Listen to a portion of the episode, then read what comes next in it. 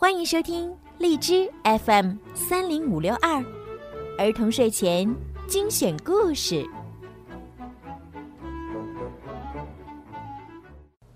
亲爱的小朋友们、大朋友们，你们好！我是每天给大家讲睡前故事的小鱼姐姐。想要收听更多好听的故事，记得在微信里面搜索小鱼姐姐的微信公众号“儿童睡前精选故事”。点击关注，好听的故事每天就会发送到您的手机里啦。好啦，现在让我们一起来听今天好听的故事吧。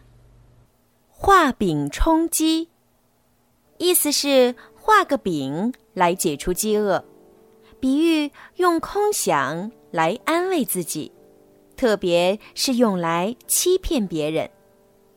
三国时候，魏国有个人。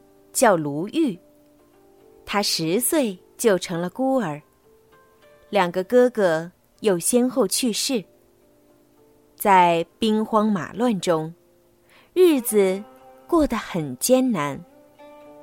后来，卢玉做了官，他为官清正，任职三年多，为魏文帝曹丕出了不少好主意。被升为侍中。那时选拔官吏一般是靠人推荐，而推荐者往往只推荐有名的人，而这些名人多数没有真才实学，因此魏文帝很不满意。在选拔中书郎时，魏文帝就下令说：“这次选拔要由。”卢玉来推荐。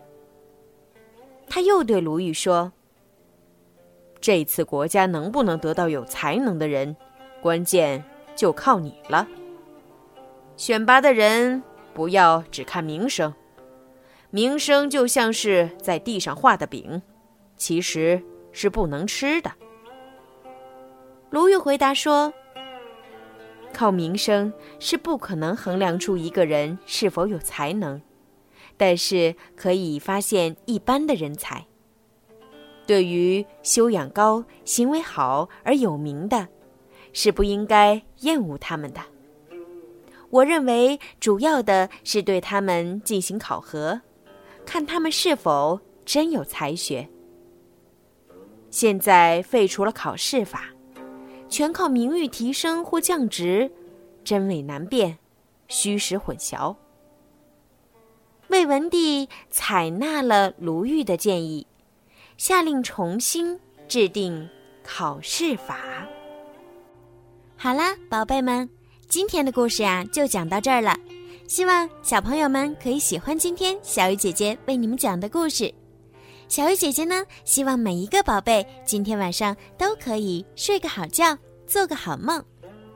另外呀，小鱼姐姐最近呢在参加荔枝 APP 举办的回声计划活动，所以呢需要小朋友们的大力支持哦。希望小朋友们呀在荔枝 APP 当中多多的为小鱼姐姐转发、评论、点赞、打赏，谢谢宝贝们的支持。好啦，孩子们赶快行动吧，晚安。